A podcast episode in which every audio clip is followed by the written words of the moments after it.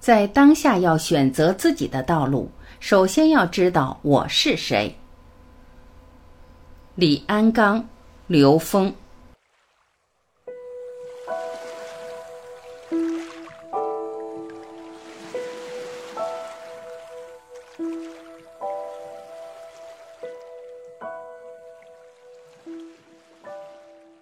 第一要务是认识我们自己。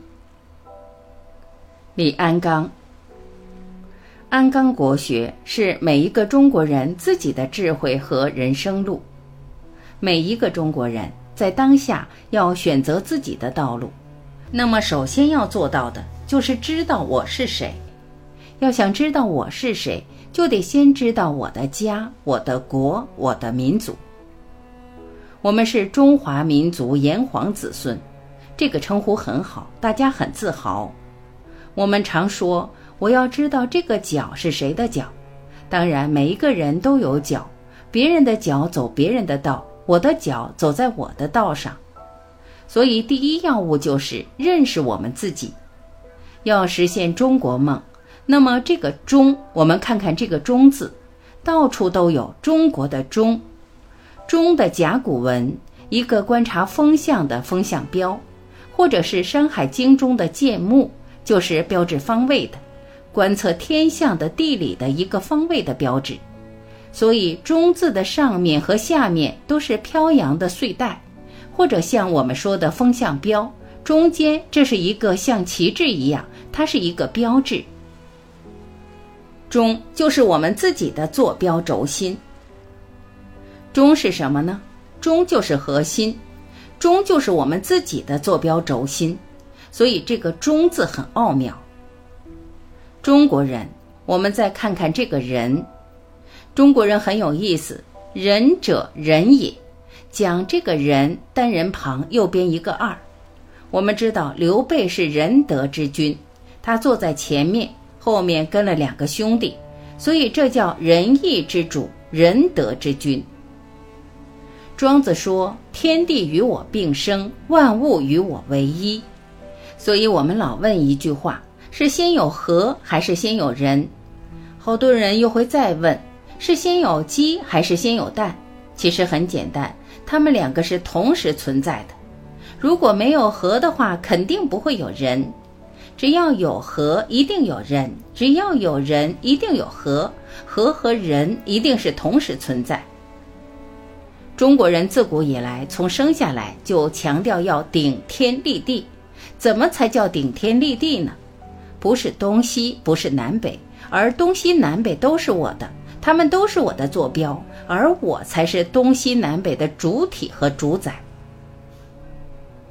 空间所有的运动都是环状运动。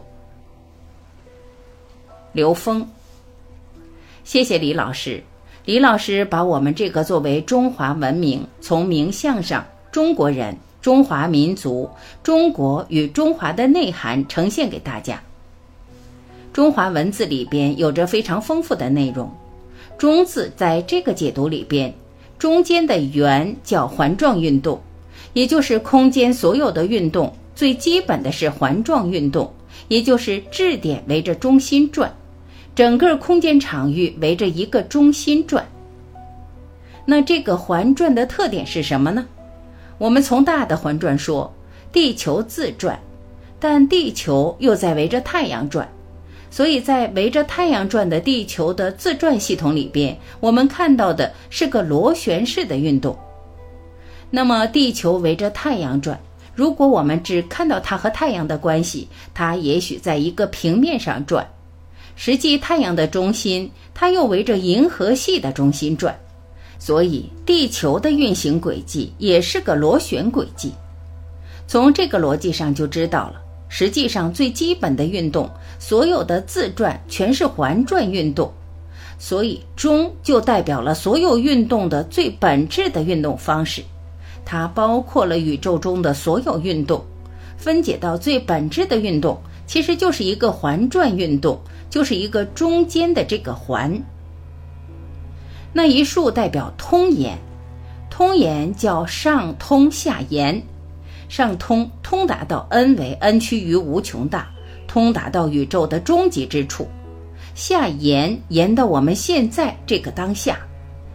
所以这样了解到，这个“中”字就是整体宇宙，n 为宇宙，n 趋于无穷大的宇宙里边所有存在的运行规律。中这个核心是坐标的中心，是我们坐标定位的原点，这就讲的是零维。我们说这个宇宙空间每一个空间质点都可以定义为坐标原点，在中华智慧里边，这个中它就表达了一个具备所有存在可能的原点零维。人是一个有形的人和一个无形的人。刚才又讲到了关于人，中国人安刚老师表达的非常妙。他讲到人，从两部分讲，一个是两个人，还有一个是人的两部分。安刚老师用一个具象的形象的比喻来呈现。其实人的这个呈现，在现实中有很多种呈现。那么从抽象的去表达，它是高维与三维的临界态。失道而后德，失德而后仁。离开 n 维到 n 减一维就是德，所以空间维度、高维能量的维度是德。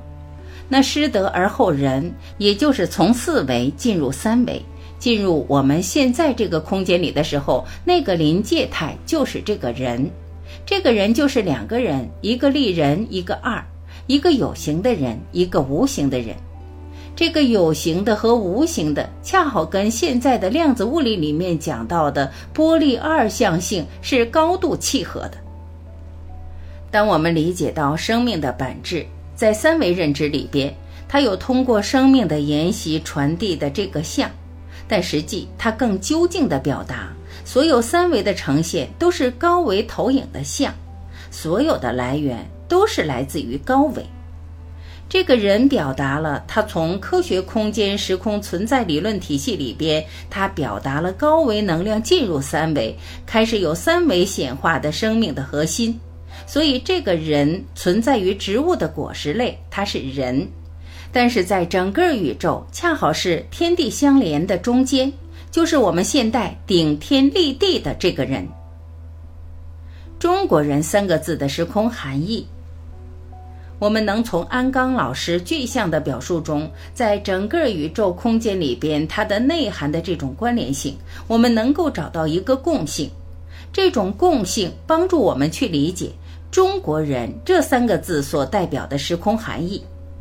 它上通 n 为 n 趋于无穷大，就是宇宙智慧；下连现实的当下，承接当下的所有三维存在。因为当下的所有三维存在都是人的内在意识、高维意识投影出来的，所以实际上人是在这个空间里通天彻地、连接天地的。中国的“中”字代表了整体宇宙和它的运行规律，所以中国人在这个时空里边所处的时空定位，它有它的圆满属性，同时它又有一个最完整的关联属性。这就是我们在了解“中国人”这三个字的时候，从具象的能够通过外在的这种存在的比喻，和通过内在的机理，也就是逻辑关系来理解，包括从我们的文字中去理解，因为我们整个宇宙是全息的，全息宇宙的所有内涵都可以在任何一种局部中加以表达，这些表达组合成了它的核心。组合成了这个表达的内在含义，这就是我们讲的文明。谢谢。